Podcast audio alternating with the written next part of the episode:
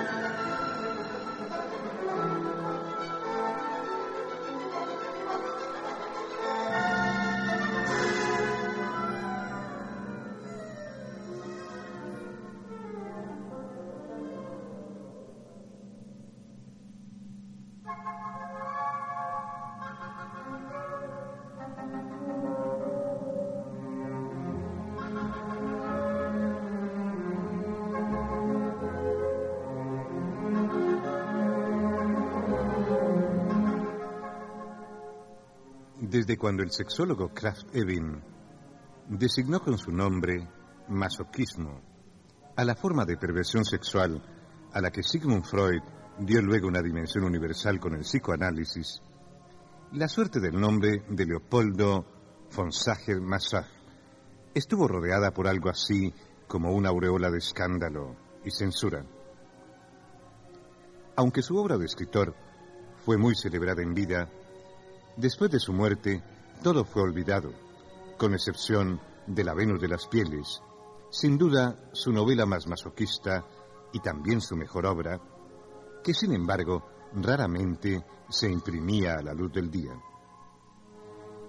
Pero la obra de escritor de Sacher Massach, como su extraordinaria y singular existencia, tan vívidamente narrada por su esposa Banda en la autobiográfica Confesión de mi vida, superan en mucho cualquiera de esas limitaciones.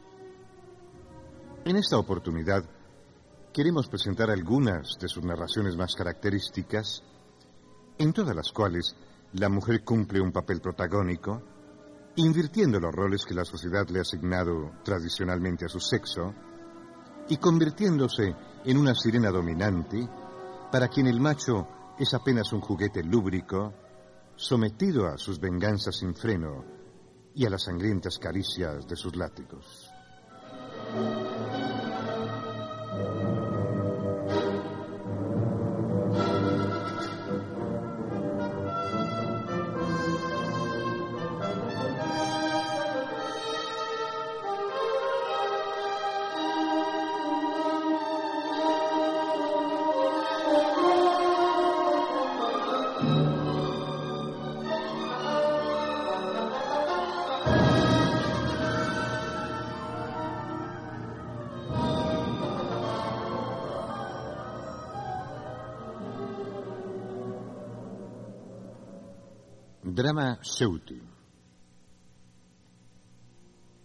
Cuando el barco se acercó a la costa africana, Pablo Bin, poseído su corazón por la esperanza y el ansia, se encontraba en cubierta, extendiendo los brazos hacia la tierra de sus sueños.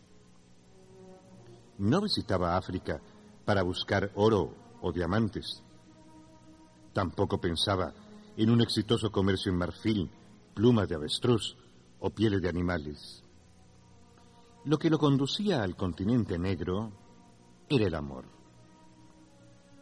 Una pasión desdichada le amargó la residencia en la patria, por lo que estaba lleno de odio contra las frías e infieles mujeres de Europa, a las que condenaba todas por causa de una sola.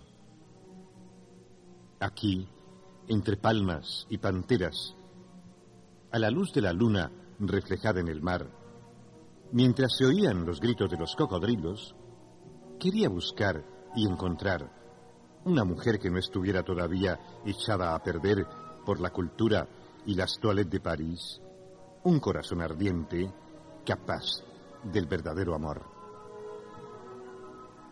Desembarcó en Angola y se presentó inmediatamente ante el rey más próximo para ponerse bajo su protección. Timbo Mungoli, amigo de todos los europeos, guardaba su dinero en una bolsa y llevaba un sombrero negro de copa y una cadena de plata para el reloj, todo lo cual constituía su única vestimenta. Le recibió bondadosamente, le prometió su protección y le proporcionó una escolta que debía acompañarlo al interior del país. Si volvía sano y salvo, prometió mil escudos al extrañado Timbo, cuyo asombro aumentó más todavía al recibir un pagaré de BIM por esa suma que debía abonarse a su presentación el día que volviera. Timbo, con una mueca, aseguró el papel en la cinta de su sombrero. Aquella misma noche partió el viajero con su escolta de negros. En los próximos días atravesaron una región fantásticamente extraña que contribuyó rápidamente a dispersar las pesimistas ideas de Bing. Prosiguió su camino por extensas praderas, cubiertas de pastos muy altos, a través de espesos bosques, cruzando ríos que iban bramando velozmente hacia el océano. De cuando en cuando, entre el mar de hierba, aparecían maravillosos lagos, en cuyas orillas pastaban los hipopótamos y tomaban el sol los cocodrilos. Las palmeras flaveliformes se destacaban altas y esbeltas sobre el fondo azul del cielo. Limitaban allí el horizonte colinas kársticas cuyos muros blancos devolvían la luz solar clara y enseguecedoramente. Aparecían poderosas cadenas de suaves colinas. De vez en cuando, un viento cálido pasaba a través de la vegetación. Solo muy rara vez se perdía hasta allí una brisa fresca y vivificante salida del mar. La primera meta de su viaje era una ciudad en la cual reinaba el suegro de Timbo Mungoli. Aquella residencia real africana hubiera podido llamarse con razón la ciudad negra, pues todo allí parecía haber estado en contacto con el desollinador. Las casas eran negras, los seres humanos parecían tallas de ébano, sobre las calles se había esparcido hollín en lugar de piedras, hasta los cocodrilos y las hienas que merodeaban por los alrededores de la ciudad parecían bañados en tinta. Bing se alojó en una posada que pertenecía al rey. Se apresuró a tomar asiento en una taberna, donde camareras del color del ébano servían vino negro de palma y donde podía beberse el mejor licor de banana de toda África. Regularmente se hacía llenar el vaso de nuez de coco.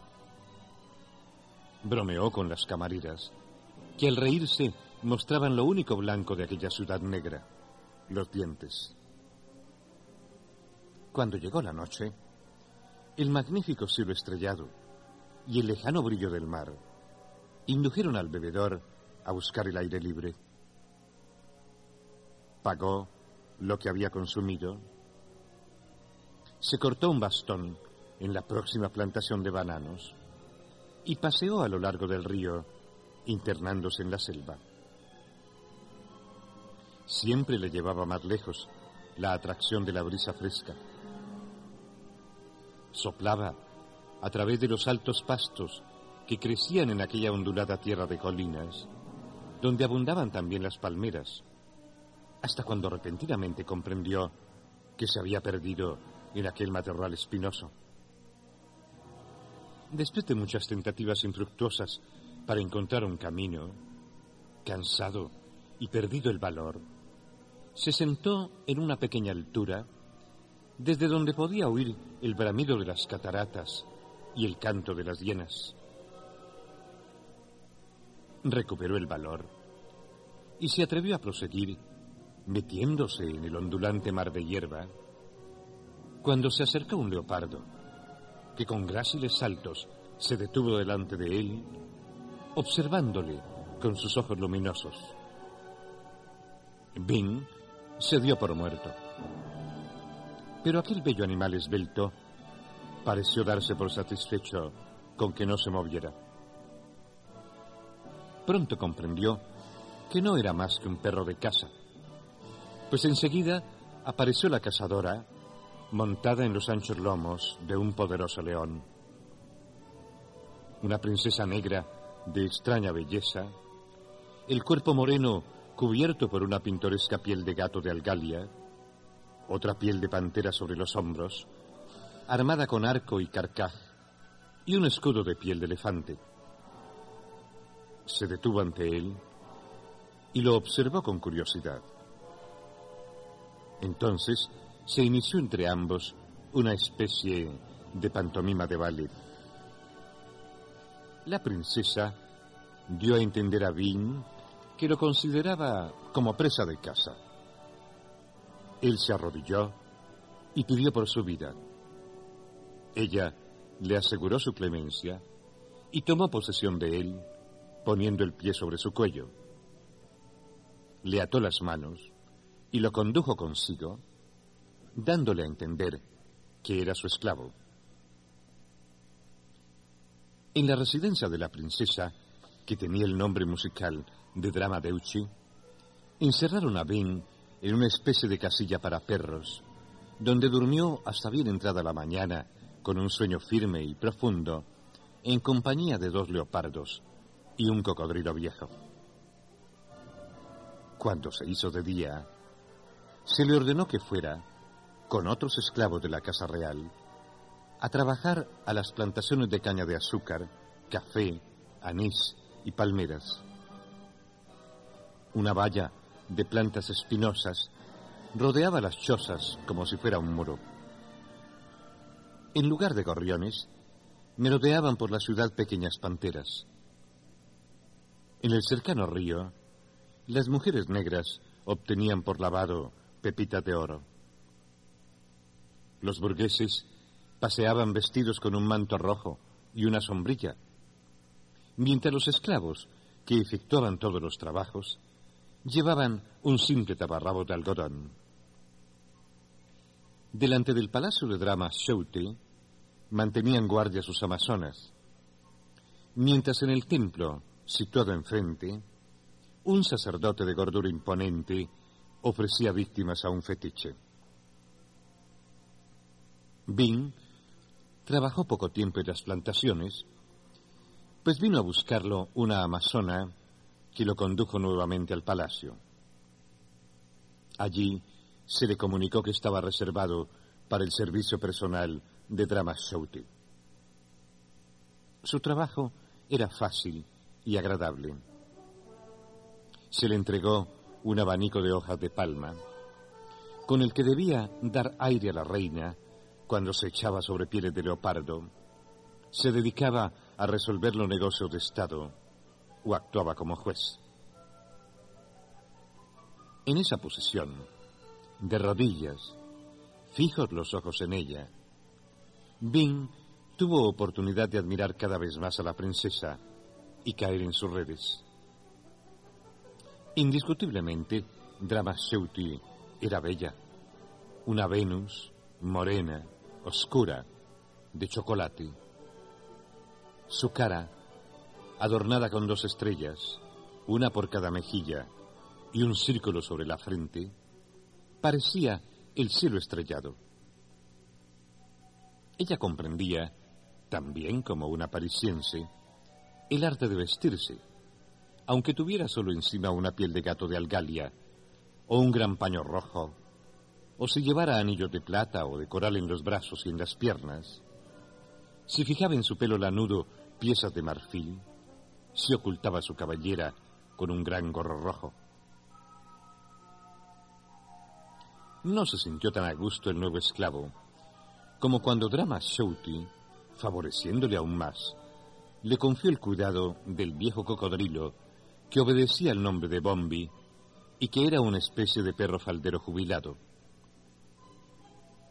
Aquel animal repelente y caprichoso parecía también creer que Bing era su esclavo personal y lo trataba con maldad rebuscada, por lo que pronto se inició una guerra silenciosa entre los dos. Además, Bing tenía que acudir a la escuela primaria para aprender el idioma del país. Cuando había rascado suficientemente la cabeza del cocodrilo, que siempre yacía al sol, y escapado a sus varias tentativas de morderle los tobillos, tenía que aguantar en el banco de la escuela las burlas de sus condiscípulos. Pero el creciente amor por su bella dueña le permitía sobrellevar todo fácilmente. Hasta llegó a utilizar su tiempo libre en la preparación de pequeñas sorpresas para ella.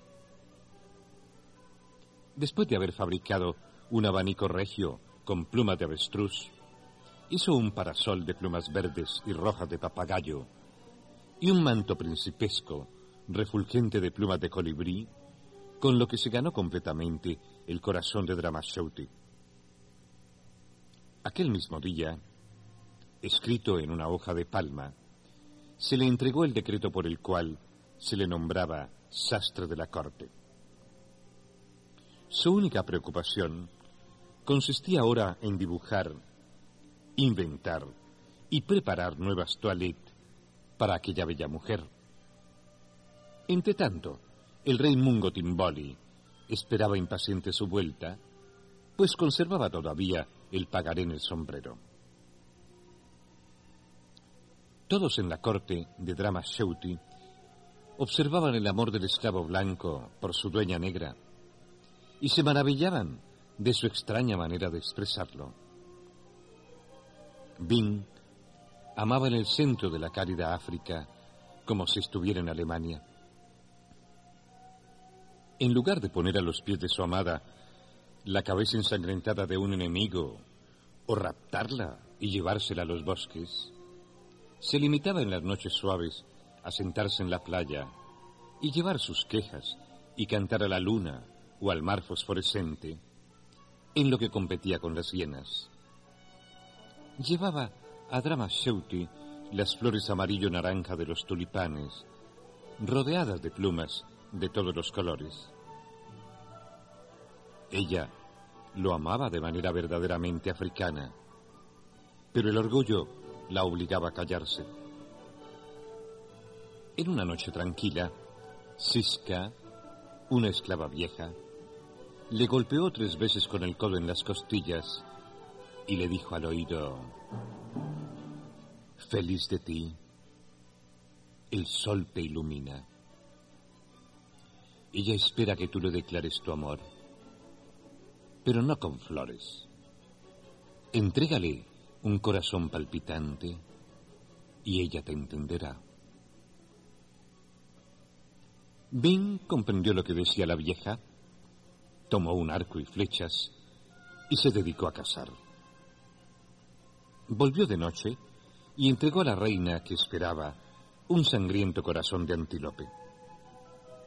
Ella sonrió y desapareció para volver al poco tiempo completamente pintada de rojo. Así le concedí el derecho de pretenderla. En los días siguientes, Bing fue aclamado con el nombre de Cocodrilo Blanco y esposo de Drama Shouti, al son de tambores de piel de elefante y cuernos de búfalo. El gobierno quedó reservado a ella, pues sus súbditos negros jamás aceptarían un rey blanco.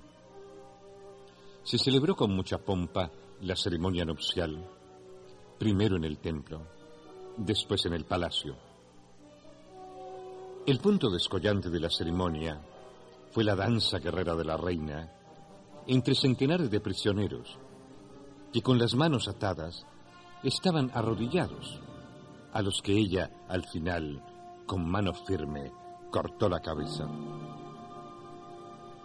Los bellos días de la luna de miel fueron una serie de auténticas fiestas africanas. A la casa de avestruces, antílopes, elefantes y seres humanos, siguieron las carreras de leones y las cabalgatas de cebras. Se celebraron finas cenas en las que se comió chuleta de elefante, picadillo de hipopótamo, jamón de pantera, pepitoria de cocodrilo y albóndigas de hiena. Humedecido todo ello con vino de palma y cerveza de coco. Se organizaron además bailes y conciertos, representaciones de prestidigitación y juicios en los que los bastones de bambú bailaban sobre la suela del público. Así se divertía la pareja de enamorados, mientras el rey Timbo Mongoli, con el pagarín y sombrero, seguía esperando. Aquel idilio africano se interrumpió por la declaración de guerra del rey Brancabrami, que había pretendido inútilmente la mano de Drama Shouti y que ahora se acercaba, echando espumarajos de rabia, con sus batallones negros. Drama Shouti esperó a la cabeza de sus amazonas en una colina rodeada de setos y árboles espinosos. Delante de su campamento había dispuesto cierta cantidad de barriles con vino de palma en los que había vertido opio. Un número de amazonas adornadas salvajemente con pieles de pantera y de leopardo. En el cinto la calavera donde guardaban la pólvora, armadas con lanzas y escudos, celebró una fiesta báquica africana. Al acercarse las tropas de Brancabrami, arrojó un diluvio de flechas y huyó hacia el campamento, donde Drama Shouti, con una cabeza de león como casco, hacía ondear el estandarte de la serpiente. Brancabrami y sus guerreros se alegraron inmensamente al ver el botín y enseguida vaciaron los barriles. Pocos minutos más tarde, se cayeron de sueño entre los altos pastos. Cuando despertaron, vieron que estaban atados de pies y manos en poder de las astutas amazonas, que con sus látigos de rinoceronte los condujeron al mercado de esclavos. Allí los vendieron al mejor postor para adquirir objetos de adorno y vestimentas. Bing, en aquella ocasión, admiró el colmo de la cultura africana. En Europa sacrifican las señoras hasta sus maridos en el altar de la diosa moda. Pero allí el asunto estaba arreglado de manera más práctica. El hombre tenía un valor comercial. Un montón de perlas de vidrio se pagaba con nueve hombres. Un abrigo de piel de pantera costaba dos hombres. Una sombrilla parisiense, cuatro hombres. El rey Brincabrami se convirtió en esclavo de la bella Drama Sheuti, que le hacía tirar de un coche en el que ella paseaba todas las noches por el parque del palacio. Los días de felicidad se acaban pronto. Sheuti se ponía cada día más silenciosa y triste. La vieja esclava murmuró al oído de Bing que la reina padecía de un profundo malestar espiritual. Él, arrodillado a sus pies, trató de adivinar sus deseos secretos, su nostalgia inexplicable. ¿No te satisface mi amor, estrella del sur, sol llameante? Preguntó él, que ya hablaba fácilmente la lengua del país, aunque con fuerte acento berlinés. No, respondió la reina. Mi amor por ti es demasiado grande, demasiado violento, como para que pudiera satisfacerse tan fácilmente. Miró a su esposo con ansia y le mordió ligeramente el brazo. ¿Qué puedo hacer? preguntó aquel hombre tan intensamente amado. Estoy dispuesto a darte todo para verte feliz, hasta mi vida.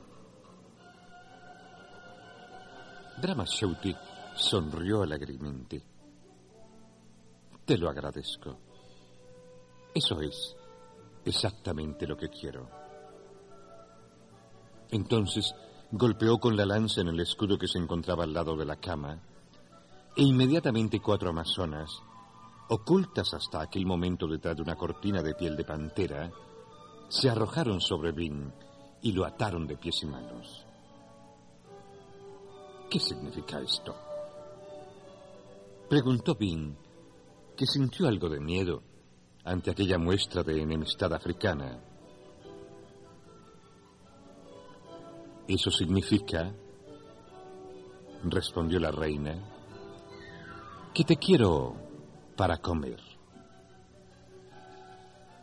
Las amazonas llevaron al desesperado esposo de aquella Venus de chocolate al patio del palacio. Allí ardía ya un poderoso fuego. Lo ensartaron en un asador y empezaron a cocinarlo lentamente. Mientras lo rociaban con manteca, Drama Sheutu yacía con mirada soñadora sobre blancas pieles de leopardo. Dos esclavos le daban aire con abanicos. Drama Sheuti, con una expresión amable de creciente apetito en su bello rostro, Fijaba los ojos brillantes de animal de presa en aquel sabroso plato que la esperaba. Te amo tanto como para comerte, murmuró ella.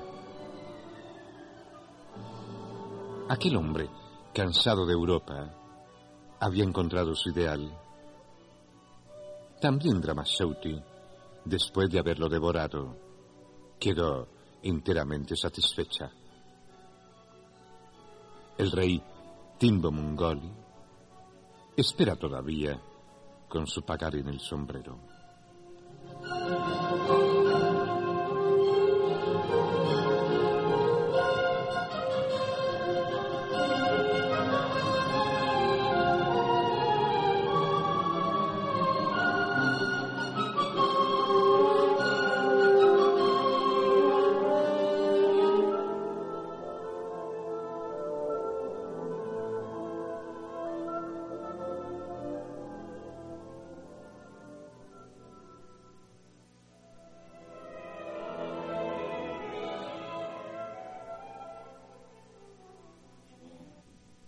Los osos de la princesa Lubomirska.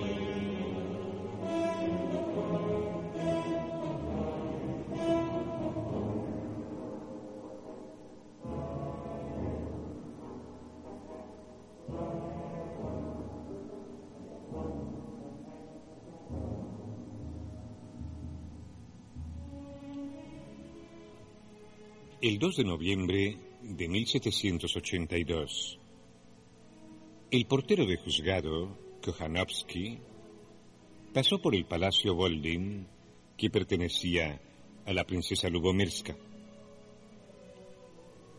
Entró por un momento en el jardín y se dirigió a la jaula de los osos, pues había oído decir que desde hacía poco tiempo se alojaban allí nuevos animales. Mientras se acercaba cuidadosamente a la reja, con gran sorpresa suya oyó voces, y al escuchar atentamente, no pudo dudar que los osos, detrás de las fuertes barras de hierro, conversaban en latín. Aterrorizado el portero, retrocedió, se persignó y echó a correr. Efectivamente, los osos de la princesa Lubomirska no eran sencillos habitantes de los bosques, sino osos muy bien educados y muy eruditos. En la cercana capital del distrito, por aquella época, cierto número de señores fundaron una orden de las virtudes romanas, cuyo propósito principal era ante todo juzgar y ennoblecer las costumbres. Los miembros observaban en su vida privada, más intensamente que en sus sesiones, los usos y costumbres de la antigua Roma. La sala donde se reunían estaba adornada con vaciados de estatuas de los dioses latinos. Las sillas en las que se sentaban eran imitación de las de los senadores romanos. No se llamaban por sus verdaderos nombres, sino con los de los grandes hombres romanos, a quienes ellos festejaban. Había catones, brutos, régulos, fabios, contactores, cincinatos, y muchos otros. La princesa Lubomirska, separada de su marido, llevaba una vida divertida que daba oportunidad a las malas lenguas para toda clase de predicciones morales e inducía más que ninguna otra persona al desagrado, la cólera y la burla de aquellos nobles romanos. Una noche, cuando se habían reunido para celebrar otra sesión, Catón, el presidente de la orden, criticó públicamente a la princesa y pidió medidas contra ella. Tiene razón, dijo el señor Kavinsky, que allí se llamaba Fabio Contactor. Todos nuestros esfuerzos son inútiles mientras esa mujer se atreva abiertamente a obrar contra todas las reglas sociales y burlarse de la honradez. Pero sería mejor que el mismo príncipe, su marido, interviniera. El príncipe carece de todo poder frente a ella, replicó Bruto, que en la vida corriente se llamaba Malvinsky. Pero no es necesario que tomemos una decisión capaz de traernos dificultades con la princesa. Basta que nosotros la expongamos coram populo, o sea, públicamente, y de esa manera, burla burlando, le demos una seria advertencia. Propongo, exclamó Régulo, que irónicamente la nombremos miembro de nuestra sociedad y le demos el nombre de Lucrecia. No está mal, dijo Fabio Contactor. Pero temo que la princesa nos haga víctimas de sus represalias. Todos conocemos sus locas ocurrencias y su carácter violento. Somos más de treinta hombres, dijo entonces Catón, el presidente. Vamos a asustarnos de una mujer. ¿Es eso digno de los que practican y enseñan las virtudes romanas. Propongo que se designe a la princesa la Venus de nuestro templo y que se lo anunciemos mediante un diploma con bellísima caligrafía. Entonces, tal vez ella se decida a abandonar sus audaces aventuras y sus lances galantes, o por lo menos que los oculte mejor. La proposición encontró apoyo. y después que la mayoría votó a favor, quedó en firme, preparándose enseguida el divertido documento. Algunos días más tarde, el portero de la sociedad entregó el documento a la princesa, que lo leyó riéndose a carcajadas, aunque decidió inmediatamente pagar a aquellos nobles romanos con la misma moneda. Cuando aquellos señores celebraban la próxima sesión, se oyó en la calle trotar de caballos. Entró enseguida la princesa con una falda corta y botas masculinas de montar, una chaqueta de terciopelo purpúreo con bordes de sibelina, sobre la bella cabeza una gorra del mismo material, el látigo en la mano, seguida por sus cosacos armados y sus criados. Al verla, aquellos valientes romanos tomaron la de Villadiego, consiguiendo algunos huir por las ventanas. Pero ocho cayeron en poder de aquella bella mujer que los hizo atar y se los llevó como prisioneros. Después que aquellos señores hubieron pasado la noche en un sótano oscuro y húmedo, a la mañana siguiente anunció la princesa su sentencia, que era tan divertida como maliciosa. Los hizo coser en pieles de oso y amenazó con matar a cualquiera de ellos que dejara de desempeñar su papel o pronunciara una sola palabra.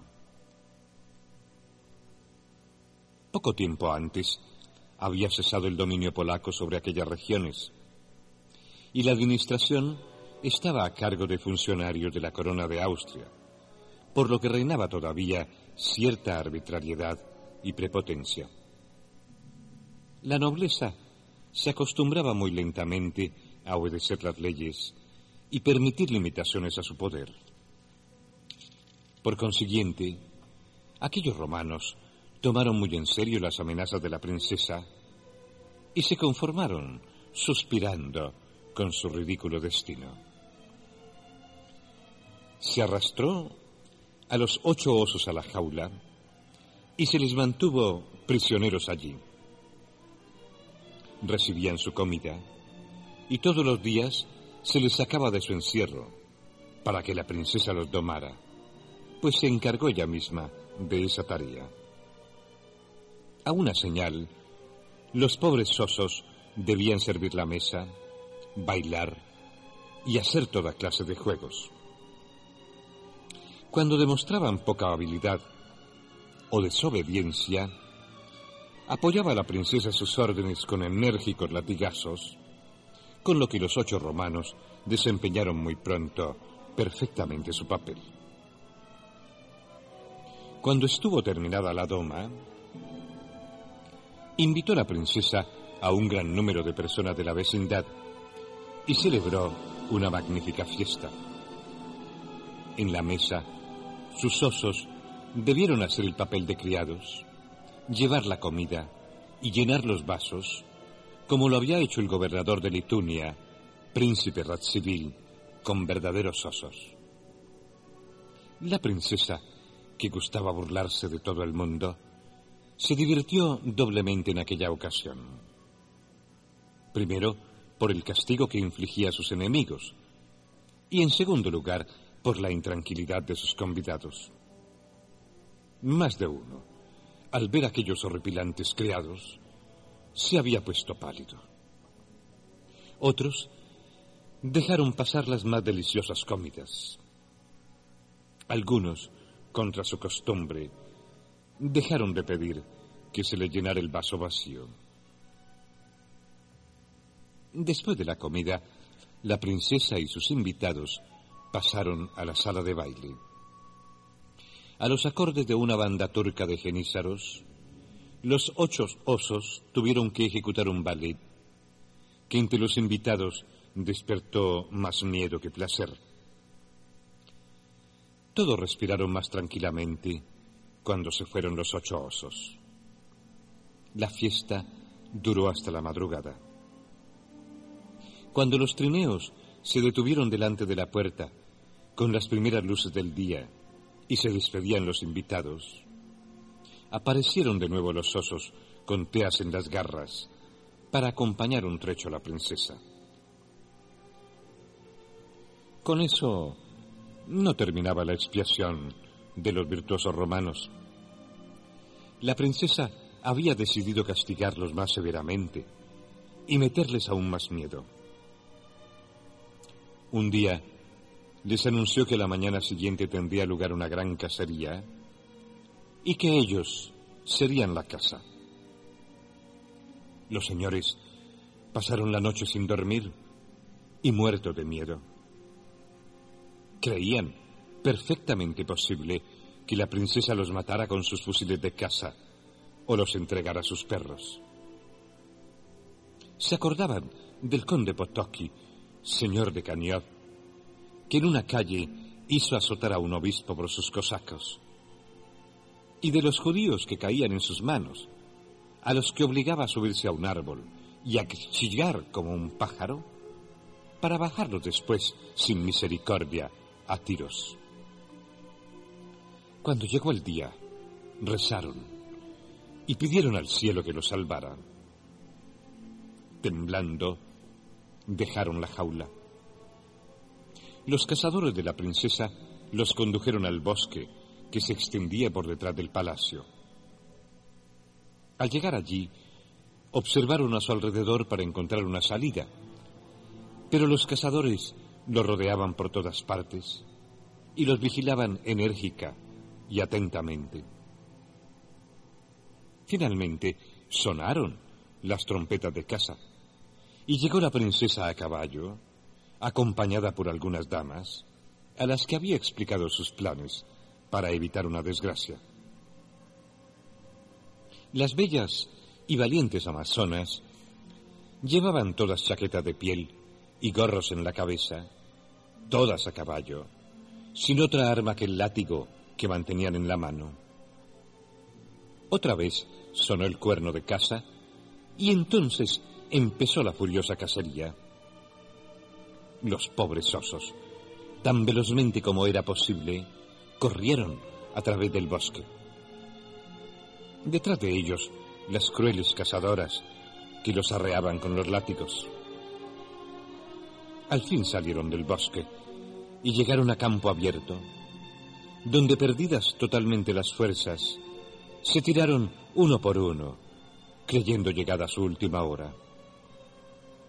Pero las cazadoras se limitaron a rodear la casa y riéndose y burlándose, les dieron una nueva paliza con los látigos.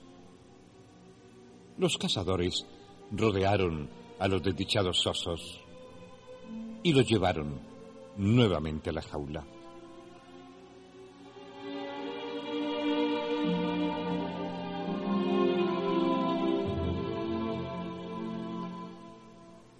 Así estaban las cosas cuando el portero del juzgado fue testigo de aquel hecho misterioso e increíble. Se lo contó al gobernador del distrito, quien sacudiendo la cabeza lo declaró loco. Pero el rumor de los osos parlantes de la princesa Lubomirska corrió rápidamente por la cabecera del distrito y de los alrededores. Catón, el presidente de la Orden de las Virtudes Romanas, había buscado hasta entonces inútilmente a los ocho romanos desaparecidos. Comprendió enseguida lo que ocurría y se presentó ante el funcionario encargado de la administración del distrito para pedir que contribuyera a luchar contra la arbitrariedad de la princesa. El funcionario pensó que era mejor prescindir de enviar una comunicación a la princesa y llegar amistosamente a un acuerdo. Un día apareció delante del palacio un coche grande en el que viajaba ese funcionario, acompañado por un destacamento de dragones. La princesa se apresuró a recibir al representante del emperador al pie de la escalera. Lo condujo al comedor, donde se le sirvió inmediatamente un opulento desayuno. Después de haber cambiado las frases corrientes que impone la cortesía, el funcionario, algo confuso y tosiendo diplomáticamente, empezó. Señora, han llegado a mis oídos extrañas cosas acerca de sus osos. He venido para observar esa maravilla y oírlos, pues hay personas que aseguran haberlos oído hablar hasta en latín, expresándose muy áticamente. Así es, dijo la princesa, pues comprendió inmediatamente la misión que lo traía. Usted llega a tiempo, ciertamente en el último momento, pues he decidido devolver hoy a mis osos su aspecto humano y su libertad. Me apoderé de ellos por arte de magia. El funcionario respiró aliviado.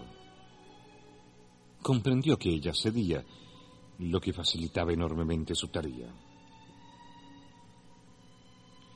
Por orden de la princesa, se presentaron entonces los osos. El funcionario puso cara adecuada a las circunstancias y tuvo que aguantar el espectáculo de los animales a los que se ordenó ejecutar todo lo que sabían. Sirvieron la mesa, bailaron, etc. Entonces aquella bella mujer ordenó que se lo llevaran. Cuando terminó el desayuno, dijo ella al funcionario que devolvería a los animales su aspecto humano y no se oponía a que volvieran a la ciudad. En otra habitación del palacio, los ocho osos comieron y bebieron. Se decidió entre ellos, ahora que había terminado su castigo, dejar de plantear acusación alguna contra la princesa, pues habían aprendido para toda la eternidad la lección que se les había enseñado. Cuando el funcionario abandonó el palacio, estaba pronto otro coche para conducir a los que habían sido osos. Los compañeros de aquellos romanos recibieron festivamente la entrada a la ciudad, la cual fue un verdadero triunfo. La orden de las virtudes romanas floreció durante muchos años y llevó a cabo su tarea de juez de las costumbres y de la decencia.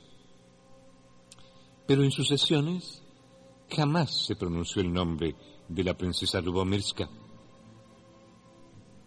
Cuando por casualidad en una reunión se hablaba de ella y se pronunciaban ásperos juicios sobre su conducta, cualquier miembro de la orden que estuviera presente se sentía obligado a ponerse el dedo delante de la boca para recomendar moderación a los burlones, jueces de la moral.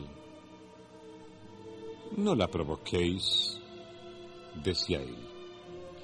Tiene el diablo en el cuerpo, y cualquiera que caiga en sus garras puede decir que tiene suerte si vuelve entero a casa. Entre tanto, la princesa Lubomirska había recibido de regalo de su padre dos osos.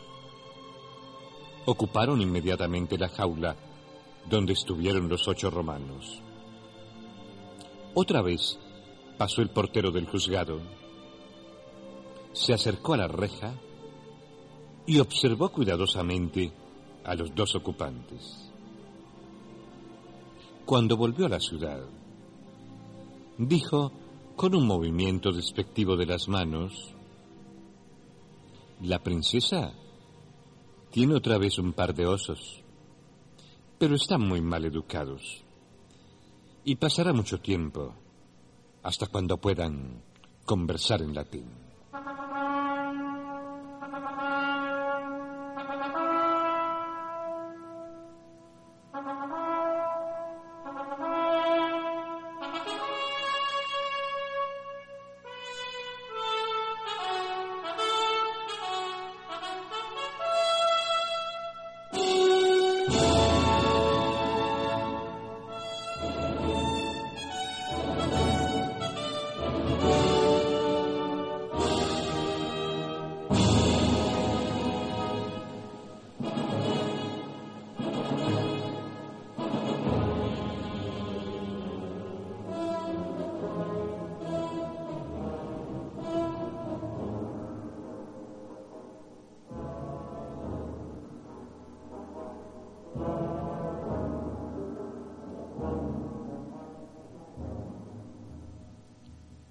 Y en esta forma finalizamos la misión número 173 del programa Solo a dos voces, en la cual hemos presentado Demonios y Sirenas, dos narraciones de Leopoldo Sajer Massot, en edición del poeta Rodolfo Alonso, publicada en la Argentina en 1973. A lo largo del programa se escucharon fragmentos de la Sinfonía número 5 de Gustav Mahler, interpretada por la Orquesta Filarmónica Checa bajo la conducción de Václav Newman. Eduardo López Jaramillo en la realización y locución y Jairo Arango Castaño en la edición y grabación del programa, agradecemos su gentileza y nos despedimos muy cordialmente hasta una próxima oportunidad.